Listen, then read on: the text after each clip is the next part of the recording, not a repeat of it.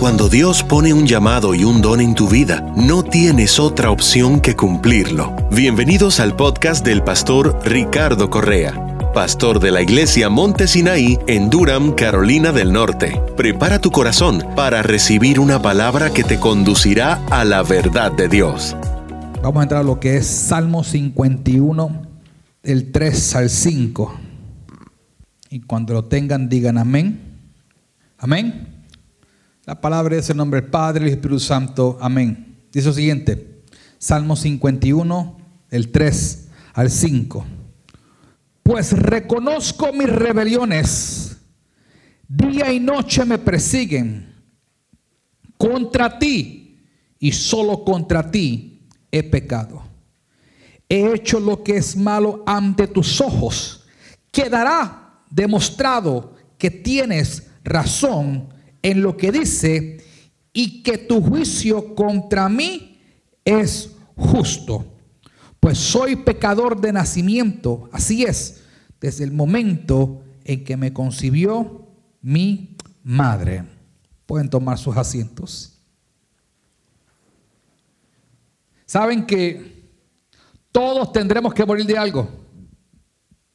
En esta vida alguien va a morir de algo, sea de un ataque al corazón, diabetes, hipertensión, hasta uno puede morir de neumonía.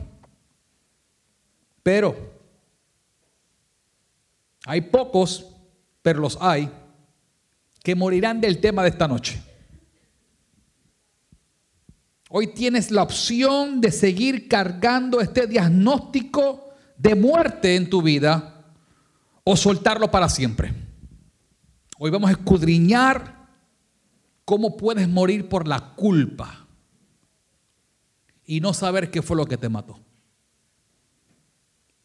Como leí Salmo 51, del 3 al 5, dice, pues reconozco mis rebeliones, día y noche me persiguen, contra ti, solo contra ti he pecado, he hecho lo malo ante tus ojos, quedará demostrado que tienes razón en lo que dices y que tu juicio contra mí es justo.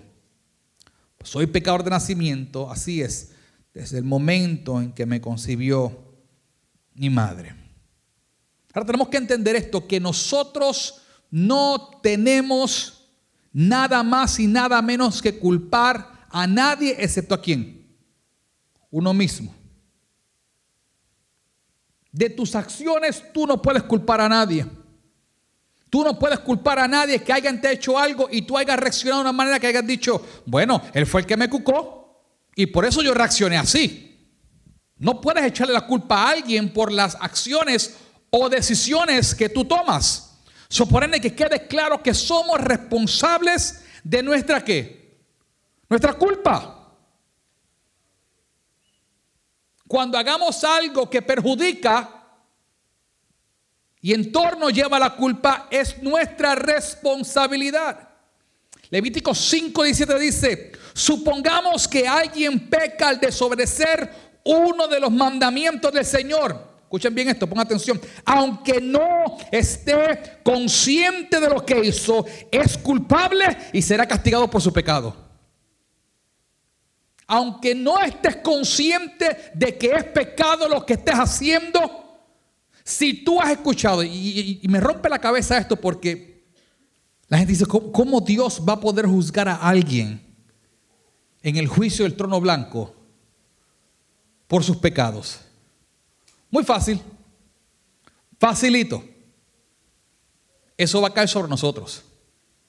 Porque es nuestra responsabilidad de predicar el Evangelio.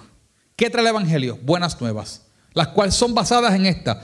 Tú has pecado, naciste en pecado, le has fallado a Dios, tienes la opción de qué? De arrepentirte o seguir qué? Pecando. Tú decides. La persona decide si hacer caso a las buenas nuevas o seguir qué? pecado. Así de sencillo es la cosa. Entonces la persona cuando esté delante del trono blanco va a ser juzgado, escuchen bien, por rechazar el mensaje de la salvación. Y por ende sus pecados van a ser el peso de su condenación. No, pero Señor, pero es que Es que yo no sabía, Señor, no, no, no me dijeron, no, no, no, no, no, te invitaron varias veces a la iglesia. Varias veces te dijeron, arrepiéntete. Varias veces te dijeron, Cristo te ama. Varias veces dijeron, ¿sabes qué? Estás en un hoyo y el único que te puede sacar es Cristo. Pero tienes que cambiar tu forma de actuar y de pensar, no, mejor me quedo con mi vida pecaminosa. No, mejor me quedo yo con mis acciones. No, mejor yo me quedo, aunque sea así, pero me quedo con, mira, con mi codito doblando la cervecita, la chela, así me quedo. Ok, si te quedas ahí, Tú lo decidiste. Por eso que la palabra dice que el infierno habrá que crujir, escuchen bien, de dientes, donde el gusano no muere, y crujir de dientes. ¿Tú sabes qué es el crujir de dientes? Yo lo he escuchado con mis propios oídos. Mi hijo Lucas, que lo amo con todo mi corazón, hay veces que él se duerme en mis brazos y hay veces que él, los dientes y grinds los, los cruje. No sé si a ustedes le han pasado eso, pero hay que comprarle un mouth guard, ¿verdad que sí? Para que no lo gaste. ¿Por qué? Porque los dientes pueden ¿qué? gastar. Y es un ruido bien fuerte que, si tú eres sensible a la noche te despiertas rápido. Dios mío, ¿qué, ¿qué es eso? Déjame decirte algo, ese es alguien que sus dientes están tronando inconscientemente. Imagínate alguien en agonía y dolor que sus dientes se están completamente consumiendo uno al otro. ¿Por qué? Porque tuvieron la oportunidad de no estar en el infierno y decidieron estar en el infierno. Y ellos no van a poder echarle la culpa a nadie. Es más, ¿sabes qué? Déjame decirte algo. Las personas en el infierno van a estar tan y tan molestas tan y tan molestas de estar en el infierno, que ¿saben lo que van a hacer? Aún en el infierno le van a echar la culpa a Dios por tenerlos ahí. Porque el ser humano es así. Le echa la culpa hasta el viento que sopló incorrectamente en la vida de ellos que dicen es la culpa del viento. Porque buscan cualquier excusa, cualquier razón para llevar una vida pecaminosa. Entonces tenemos que entender que somos responsables de nuestra culpa. Isaías 24, 5 y 6 dice, la tierra sufre por los pecados de sus habitantes. Porque han torcido las instrucciones de Dios, han violado sus leyes y quebrantado su pacto eterno. Por lo tanto, una maldición consume la tierra. Sus habitantes tienen que pagar el precio de su pecado. El fuego los destruye y solo unos cuantos quedarán con vida. ¿Está algo serio? Nosotros tenemos trabajo que hacer. Porque hay gente que mientras nosotros estamos aquí están maldiciendo la tierra con sus acciones rebeldes. Hay gente que en realidad, mira, salvamos uno, cinco maldicen por ese uno. Por eso nuestro trabajo es arduo, pero tenemos que salir adelante. Por eso no podemos conformarnos en venir a la iglesia y no traer a alguien con nosotros. Todos los días que la iglesia se predique la palabra de Dios, tenemos que tener la convicción y el peso de que tenemos la oportunidad para traer a alguien que escuche las buenas nuevas. No solamente venir solamente por sentarme y escuchar palabra. No, tu propósito ahora, ya que tú eres parte del reino de Dios, es traer a alguien para que escuche la palabra de Dios. Hace 60 años atrás, en esta nación, digan, amigos, digan conmigo 60 años. Hace, hace más de 60 años ya no se puede orar en las escuelas. Ponga atención a esto. Lo primero fue quitar la oración de las escuelas. Hace 50 años atrás, el aborto fue legalizado. Aunque recientemente, en junio de este año, se quitó el aborto a nivel federal pero el aborto sigue a nivel estatal. Eso está legalizado. Hace 50 años atrás el aborto fue legalizado. Hace 26 años atrás la marihuana fue legalizada. ¿Estamos? ¿Estás entendiendo lo que está pasando? Va, escucha, escucha, escucha. Hace 7 años atrás el matrimonio homosexual fue legalizado. Y ahora mismo, en este momento, en el Congreso del Estado de Carolina del Norte se está legislando para que la pedofila sea legalizada. Está a punto de pasar que la pedofila sea algo legal en el primer estado de la nación. Y cuando venga un estado, ¿qué pasó con Colorado? Colorado fue el primer estado que legalizó la marihuana. Y ahora, vete a Nueva York. El año pasado, cuando yo fui en agosto, yo nací en Nueva York, pero nunca fui solamente una vez en mi juventud y la verdad que no me acuerdo lo que hice, porque estaba en las chuletas. Pero yo fui esta vez que fui a, en agosto del año pasado. Y yo dije, voy a ir a Times Square a ver cómo es Times Square. Mira, mi gente, nada más camino en Times Square, yo salía arrebatado del olfato de marihuana que hay en ese lugar. Tú no puedes caminar las calles de Nueva York porque el olfato de marihuana está tan y tan fuerte que parece que hasta tú te arrebataste del olfato de marihuana de otros que están fumando. Comenzó en Colorado, ahora en cualquier parte de Estados Unidos. La marihuana es legalizada. ¿Qué tú crees que va a pasar si en California la pedofilia se legaliza? Donde se diga que el hombre sí puede tener intimidad con una persona menor de edad, como un niño. ¿Qué tú crees que va a pasar? Los otros estados van a seguir. ¿Por qué? Porque el pecado está en todos lados. El pecado está buscando dónde meter la cuchara para poder entonces, o la pala, para poder expandir y decir, ah, mira, en California lo legalizaron. ¿Qué, ¿Qué, pasa aquí en Carolina del Norte? ¿Por qué no lo legalizamos? Y mientras tanto, la iglesia se está chupando el dedo como un niño chiquito, esperando por la venida de Cristo, cuando muchos niños pueden estar en riesgo, siendo tocados por desgraciados que están llenos de pecado, llenos de lujuria, llenos de, de lo que es odio. Y nosotros aquí entretenidos. ¿Qué nos está pasando? Estamos viendo la declinación moral de esta nación. Y no estamos haciendo nada al respecto. Oh, pero el gordo y la flaca no te lo pierdes. ¡Ja! Primer impacto no te lo pierdes. Ándale. Porque primero es mi dosis de chisme antes de yo predicar el evangelio. Alguien quiere decirte el evangelio de Dios. Como iglesia nos estamos entreteniendo por las barbaridades de personas inconversas. Hay gente que sabe más de Bad Bunny ahora mismo en la iglesia porque lo están metiendo por toda la televisión que la próxima actividad que la iglesia tiene. ¿Qué fue lo que dijo el hermano Luis? ¿Cuándo, ¿Cuándo, es la próxima actividad? Ah, pero ahí estás en Univisión ahí pegado. Estamos viendo cómo esta nación está decayendo moralmente. Eso es lo que hace el pecado. Eso es lo que está pasando hoy día. So, entendamos que nosotros tenemos una responsabilidad en eso. El ser humano que no conoce a Dios es su culpa. Pero la iglesia tiene que hacer un frente acerca de eso. La culpabilidad termina contaminando la vida humana. Miren, la culpabilidad termina contaminando la vida humana.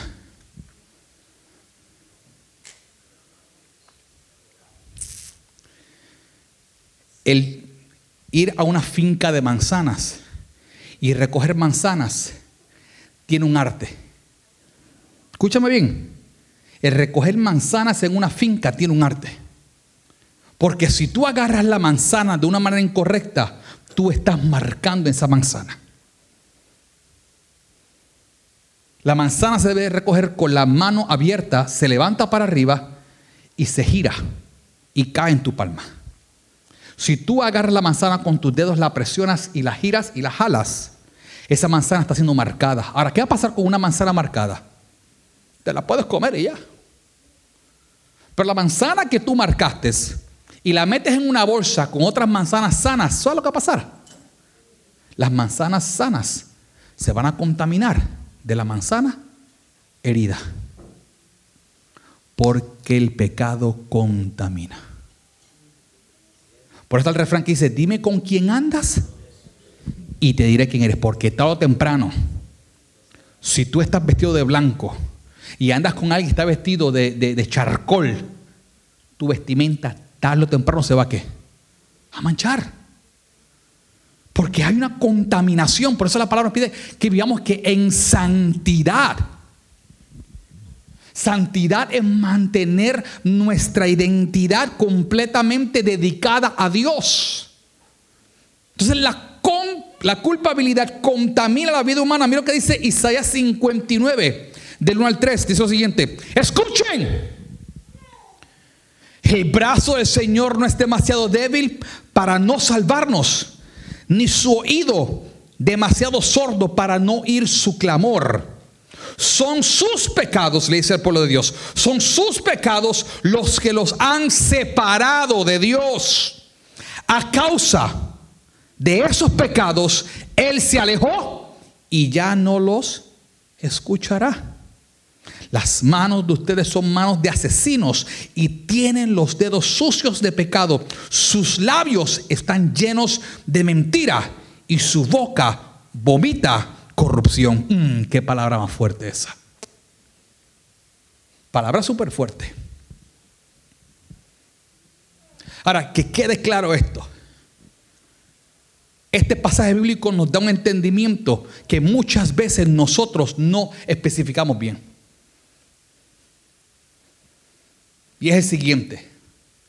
Dios no siempre va a estar a tu lado. Dios te va a dar la espalda. Dios no te va a reconocer si tú vives una vida pecaminosa. Dios va a decir, no lo conozco. Mira lo que dice. Sus pecados los han separado de Dios. A causa de esos pecados, Él se alejó y no que los escuchará más. Hay gente que clama a Dios y está metida en un pecado increíble, pero están llenos de orgullos. No hay arrepentimiento. Tú sabes que hay gente que clama a Dios y no se arrepienten de sus pecados. Hay gente que claman a Dios y están llenos de orgullo. Ay, Señor amado, ayúdame. ¿Cómo te voy a ayudar si todavía no estás arrepentido? Si caminas lleno de orgullo, lleno de avaricia. Entonces entiendan que la culpabilidad te va contaminando la vida te va lo que es poco a poco separando de Dios. Viendo que en realidad no hay una solución. Déjame decirte algo. ¿Por qué tú crees que hay pastores que se suicidan? ¿Te has puesto a pensar por qué? No es por el estrés. El estrés es lo que te mandas al hospital. ¿Sabes por qué hay pastores que se suicidan? porque fallaron en algo que ellos podían evitar. Y escúchame bien, la culpa empezó a ser como un cáncer en su espíritu. Y aunque ellos se arrepentían, se paraban a predicar llenos de con De esa culpa. Escúchame bien, mira para que tú veas, entiende esto. Están llenos de culpa ahí, bruman, brumeando poco a poco. Y mientras ellos están viendo la mano de Dios utilizarse, déjame decirte algo. La misericordia de Dios es tan grande que aún tú, no creyendo de que Dios te perdona tus pecados, aún Dios te va a utilizar por misericordia de aquellos que vienen a buscar a Dios. Hubo un hombre de Dios que en Centroamérica le prepararon un estadio lleno, lleno y le dicen a los escuderos, vete y búscame al hombre de Dios al hotel para que venga. Y cuando lo van a buscar los escuderos, los encuentran con una mesa con dos o tres líneas de cocaína y dos o tres prostitutas acostadas con él. Le dijeron, pastor, este hombre está ido.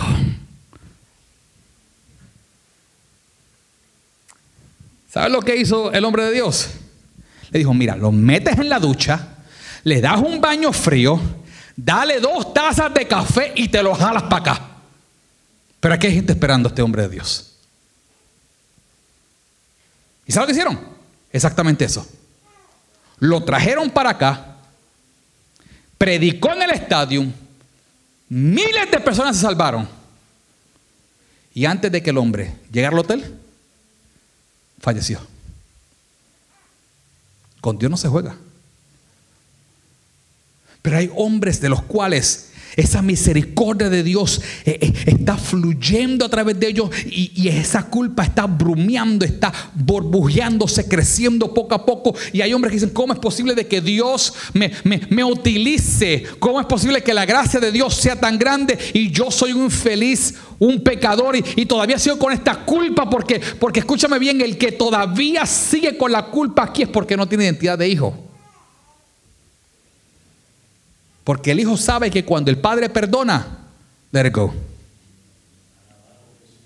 ¿Alguna vez tú has visto un hijo que ha cometido un error y el padre dice, te perdono?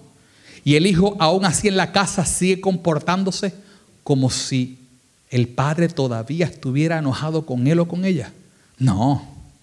Tan pronto que el padre le da el perdón al hijo y la hija, poco a poco el hijo y la hija se van comportando qué? Nuevamente a su normalidad. Porque saben que hubo un perdón de quién? El padre. Pero hay hombres y mujeres de Dios que saben que Dios los perdona. La palabra dice que Dios toma los pecados y los tira a las profundidades del mar para no volverse a recordar. Pero hay hombres que la culpabilidad no los permite a ellos caminar bajo la misericordia y la gracia de Dios. Contamina su vida, contamina su matrimonio, contamina su ministerio, contamina su comunidad, contamina su trabajo. Porque no pueden desprenderse de la culpabilidad.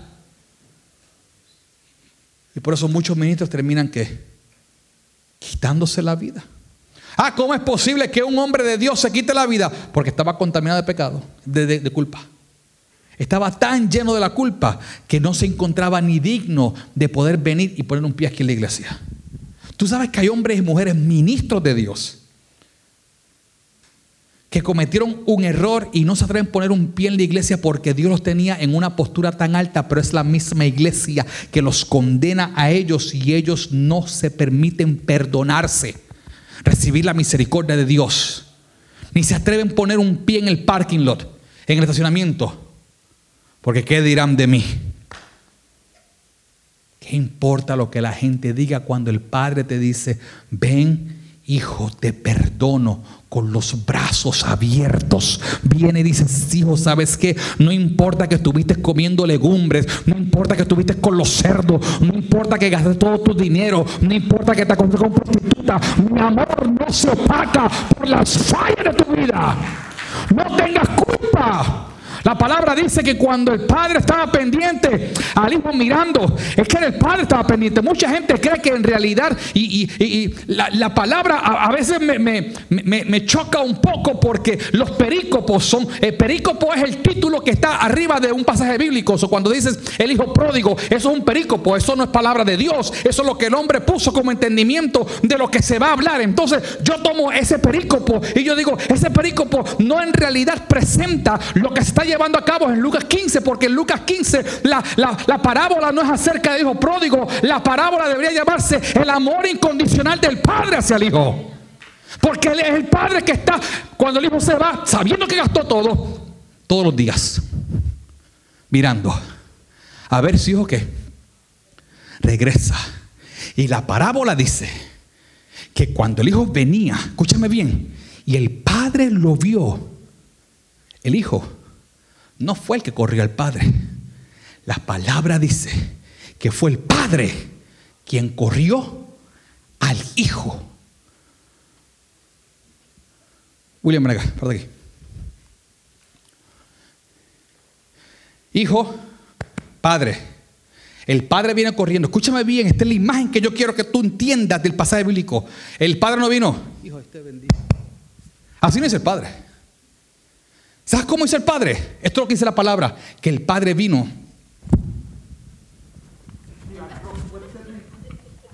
Dijo, mi hijo, que era antes que Muerto, ya no lo ves.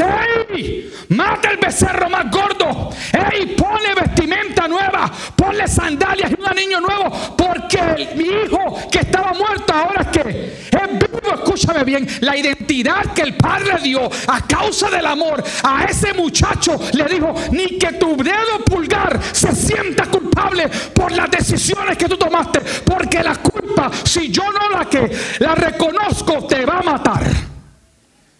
Gracias. Por eso es que el amor incondicional del Padre es la mejor receta para personas culpables. Por eso hay muchas personas que dicen, no quiero jugar con Dios. ¿Has escuchado ese refrán? Ah, No quiero volver a la iglesia porque no quiero jugar con Dios. Mira, déjame decirte algo. El que juega con Dios es porque está consciente de que no quiere nada con Dios. Pero el que ama a Dios y falla, sabe que su Padre lo va a perdonar. Porque fallar, ¿sabe lo que significa la palabra pecado? La palabra pecado significa no dar en el blanco. Eso es pecado. Viene el término de arco y flecha. Cuando tú le tiras al arco y la flecha y está el centro, ¿verdad que sí? El blanco, ¿verdad que sí? Cuando le pegas al blanco, dice, le pegaste al blanco. Pero cuando no le pegas al blanco, se le dice pecado. Porque apuntó y qué? Y falló. Pecado no es algo que tú haces a propósito. Si tú haces algo a propósito para lastimar a alguien, eso no es un pecado. Es una callanada, eso es un, canalla, un sinvergüenza. Aquel que falla sabiendo que le va a causar dolor a las otras personas, ese, ese no fue un pecado, ese fue, eso fue una malicia que hizo. Pecado es aquel que tú haces algo y dices, Dios mío, he fallado. No sé cómo fallé, pero fallé. Dios te dice a ti, si tú no alidias con esta culpa, tú puedes morir sin saber que ya está muerto. Entonces entiendan, la culpabilidad nos trae la experiencia humana de la culpabilidad. Número uno, sentimientos de culpabilidad en general. No, es que yo no, no, no, no sé si pueda volver con ella porque es que ya una vez fallé. Mira la cara de mis hijos, le fallé, no quiero, no quiero romperle el corazón nuevamente a mis hijos. No, sé si yo pueda nuevamente lo que es volver a los caminos del Señor porque no, le quiero fallar, tengo miedo de fallarle. Y, mucha gente dice, cuando, cuando, yo esté bien, yo vuelvo a la iglesia. ¿Han escuchado eso? No, cuando yo esté bien, yo vuelvo a la iglesia. ¿Qué persona saludable va a ir a ver el doctor? ¿Qué persona saludable? ¿Qué persona que tiene el carro corriendo 100% bien va a ir a ver al mecánico? Nadie. So, nadie está que bien sin Dios. Aún el rico cree que está bien, negativo. El rico puede tener todas las riquezas del mundo, pero te garantizo que por la noche se siente completamente solo o sola. Porque las riquezas no llenan ese vacío en el corazón de Dios. El corazón de nosotros fue diseñado para tener un vacío que solamente Dios lo puede satisfacer. Eso sí, hay sentimientos de culpabilidad en general. Hebreos 10, 1 y 2 dice lo siguiente. El sistema antiguo bajo la ley de Moisés era solo una sombra, un tenue anticipo de las cosas buenas por venir, no las cosas buenas en sí mismas bajo aquel sistema se repetían los sacrificios una y otra vez, años atrás, año tras año, pero nunca pudieron limpiar por completo a quienes venían a adorar. Si los sacrificios hubieran podido limpiar por completo, entonces habrían dejado de ofrecerlos, porque los adoradores se habrían purificado una sola vez y para siempre, y habrían desaparecido los sentimientos de culpa.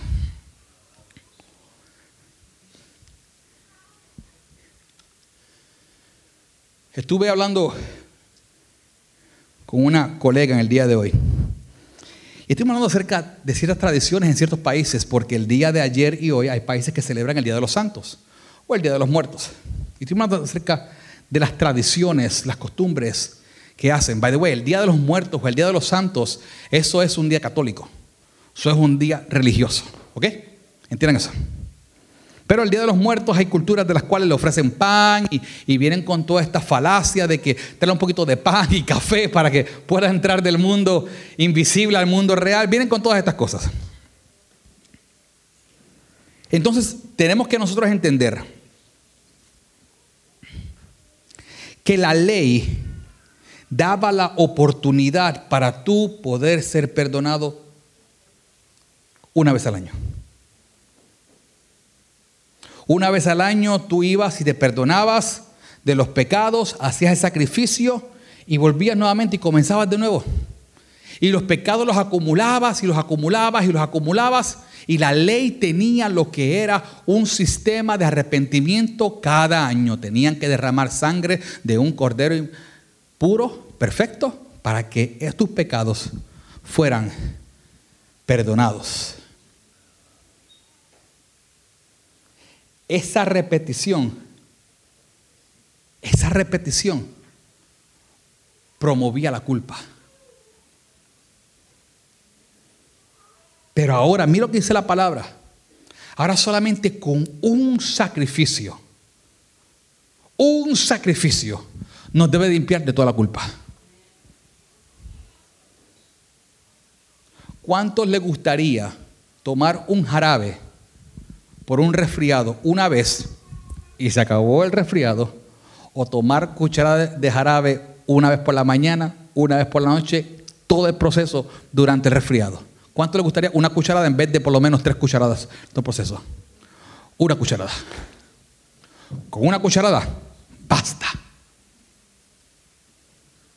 Mis pecados tienen una fecha de expiración el momento que yo le entrego mi vida a Cristo. La sangre de Cristo no necesita ningún tipo de ayuda. Yo tengo que tomar en su totalidad, completamente, en decir, mis pecados fueron perdonados, ya yo no soy qué, culpable. Ahora entiendan esto porque esto es muy importante. Cuando tú le entregas tu vida a Cristo,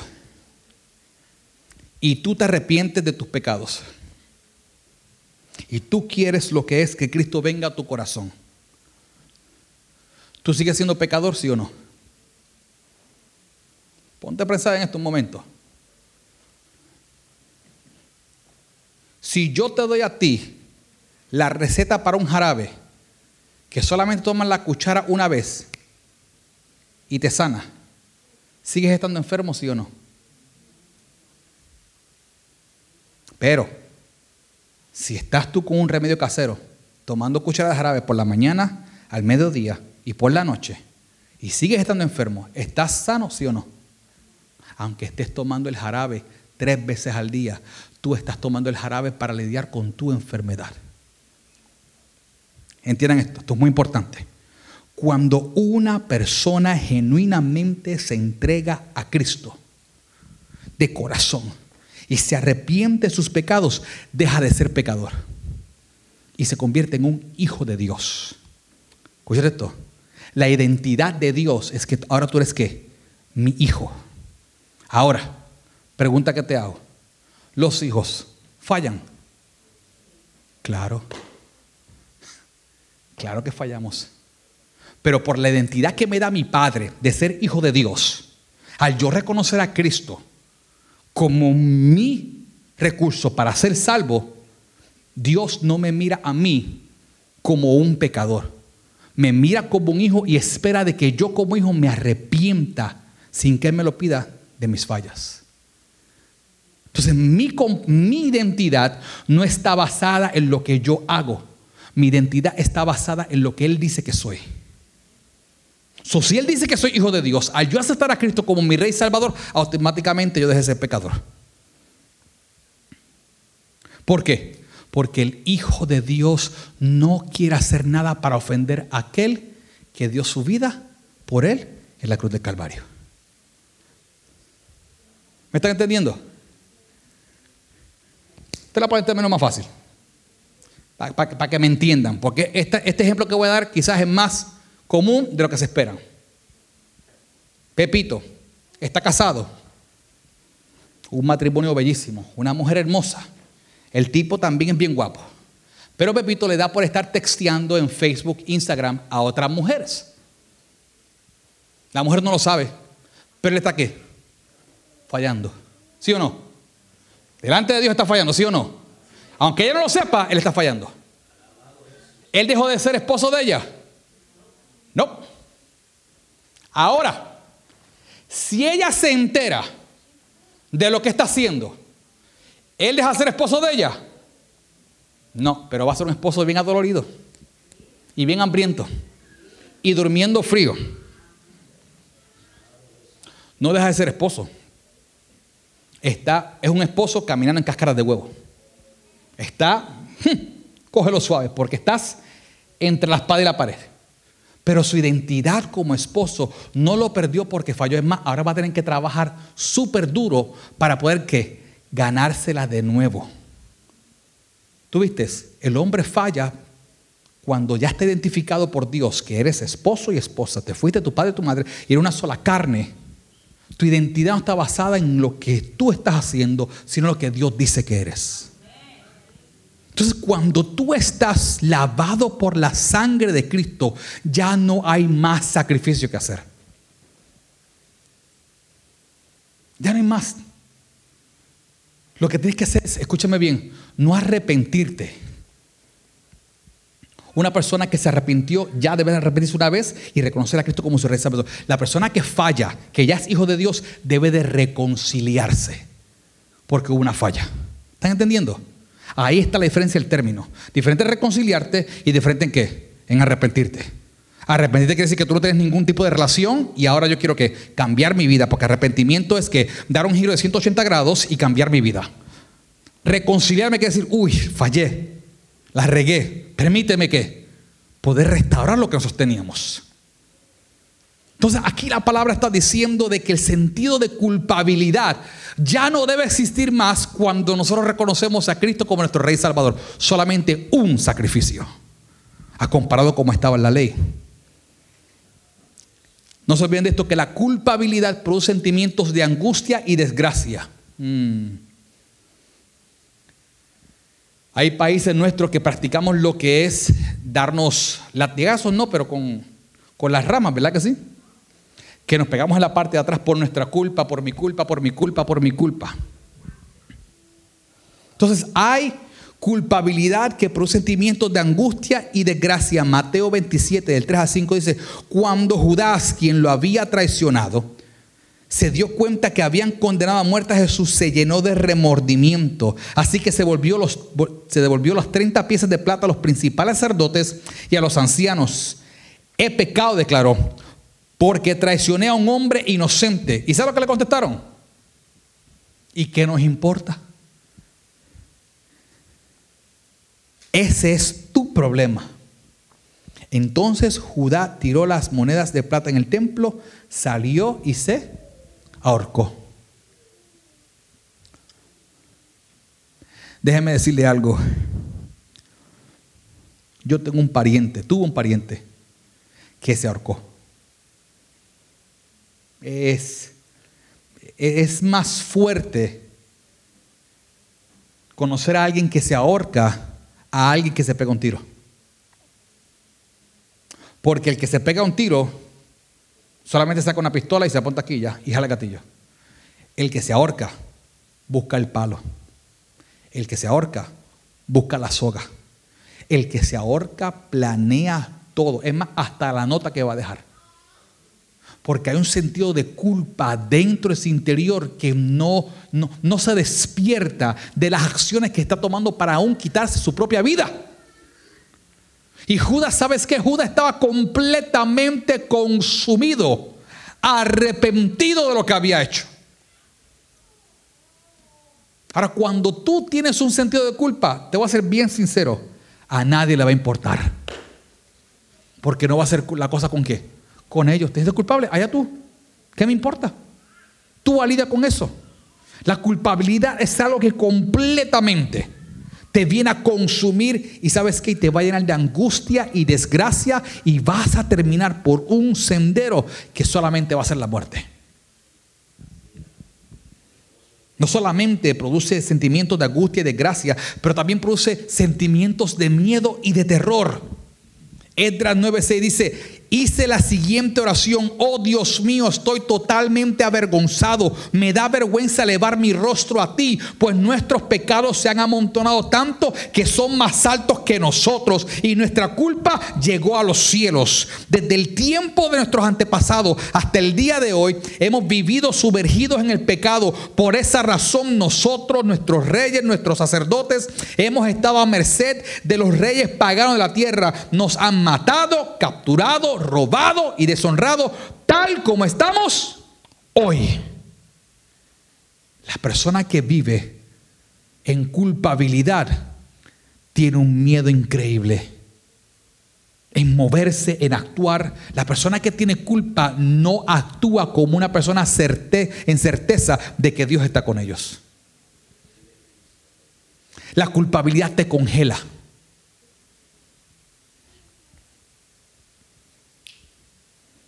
Hay casos donde papá y mamá tuvieron hijos. El padre fue un padre que no fue buen padre. El padre abusaba del hijo.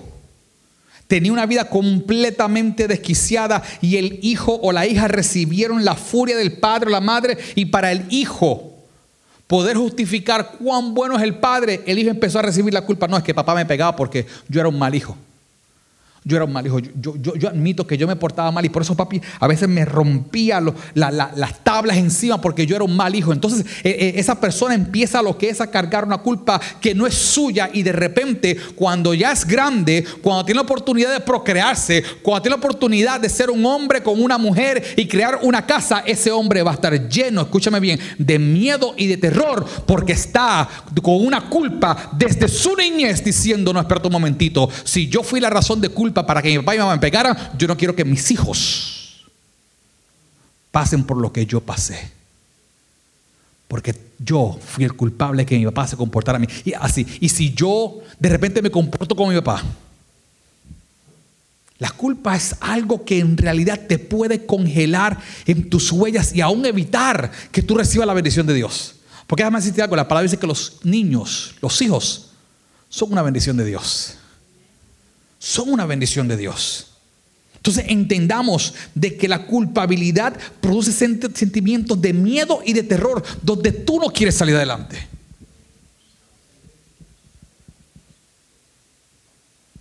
Yo he conocido personas que han cruzado la frontera, han hecho y deshecho, inmigración los agarra por cualquier razón, los deporta y ellos tienen la oportunidad para poder cruzar nuevamente, no cruzan. Porque se echan la culpa de haber sido atrapados por inmigración. Y los congelan sus huellas. No hacen nada.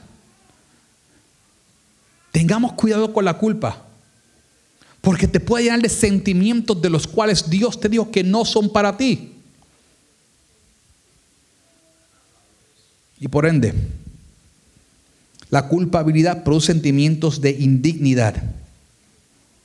Lucas 15, 21 hizo, su hijo le dijo, Padre, he pecado contra el cielo y contra ti, y ya no soy digno de que me llamen qué? Tu hijo. Hay hombres y mujeres de Dios que se han caído del lugar donde Dios los tenía y no vuelven a retomar la vara, no vuelven a retomar ese puesto porque la culpa los tiene con un espíritu de indignidad. Dice, yo nuevamente predicar la palabra de Dios, yo nuevamente ser llamado hijo de Dios, me siento indigno de que me llamen así porque he pecado, Padre, contra ti, contra mis padres, contra mi pastor, contra mi congregación. No soy digno ni, ni de llevar la Biblia. Eso es lo que la culpabilidad hace te da un sentimiento de indignidad y no te permite a ti poder entrar por ahí. Hay gente que considera que cuando se van de una iglesia y meten la pata, no, no meten una pata, meten las dos patas y las dos manos y hasta la cabeza en la arena. No es vergüenza los que lo mantienen allá afuera. ¿Sabes qué lo mantiene allá afuera? La culpabilidad que ellos llevan dentro, porque ellos vieron que fallaron y ahora se consideran que son indignos de recibir la misericordia de Dios. Y eso es lo que detiene a mucha gente allá afuera. Hay lo que se llama, digan conmigo, piedras quemadas. ¿Saben qué son piedras quemadas? Hombres y mujeres de Dios que Dios utilizaba una postura que por cualquier razón cayeron y fueron quemados por los mismos en la congregación. ¿Tú has estado en congregaciones como esa? Que la misma congregación son los que le hacen leña al siervo o la mujer de Dios en vez del mundo. El mundo no le importa que caiga un hombre de Dios, pero la iglesia los hace triza. Entonces, ese hombre o mujer de Dios es una piedra quemada y no se atreve a volver a caminar el Señor. Pero hoy yo digo, para los que me estén viendo en los medios sociales, hay algo poderoso acerca de las piedras quemadas. Nehemías construyó mitad de la muralla en 52 días. ¿Sabes con qué? Con piedras quemadas. Zambalat se burló de él. ¿Qué podrá hacer este hombre con todas esas piedras quemadas. Hoy yo digo, hombre y mujer de Dios, que haya caído por cualquier cosa que haya caído, no permitas que la culpabilidad vuelva a ser algo de ti, como ser algo tan importante de una muralla, de una columna, de un pilar, de una iglesia, porque el cuerpo de Cristo te necesita. Los que la mies es mucha y los obreros poco. Sácate la culpa, sácate lo que es el orgullo, sácate que es ese espíritu de víctima y dile a la casa de mi padre, yo vuelvo otra vez y aunque he pecado contra el cielo y contra mi padre, es el amor de Dios más grande que cualquier otra cosa. Ah, nos llenamos de culpabilidad, pero tenemos que despojarnos de eso. Ahora no sé que pueda haber en tu vida de culpabilidad. Pero déjame decirte algo.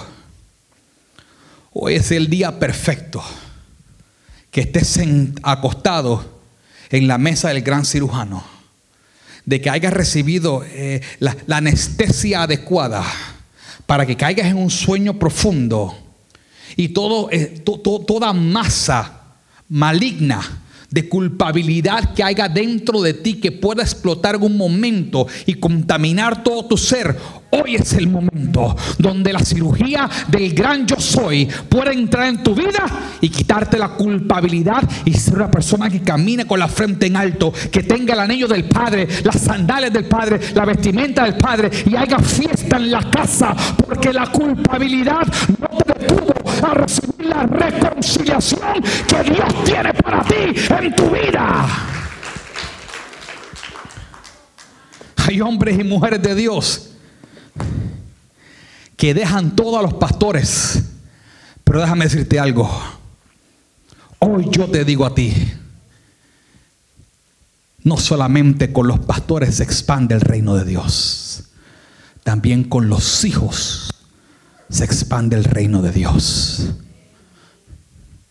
Y hoy quiero que te pongas de pie.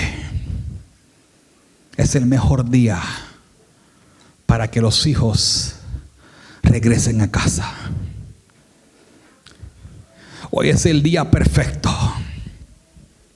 para que te despojes de toda culpabilidad. Fallaste si fallaste. Pero el amor de Dios es nuevo y la misericordia nueva es todos los días. Y tú no puedes correr de un amor perfecto, de un amor ágape. Hoy Dios quiere hacer algo contigo si has tenido culpabilidad por ser un mal padre, hoy Dios quiere lidiar contigo. Si, tienes culpabilidad de ser un mal esposo, hoy Dios quiere lidiar contigo. Si tienes la culpabilidad de ser una mala pareja, de ser un mal hombre, una mala mujer, hoy Dios tiene la cirugía para tu culpabilidad si no te has comportado en la iglesia como debe ser y estás lleno de, culpabilidad y, de indignación y, y de todas estas cosas, hoy es el día para decir, Señor, yo quiero marchar, seguir adelante, quítame la culpa, Señor, por haber fallado y restaurame, Señor. Vamos, dilo conmigo, restaurame, Señor.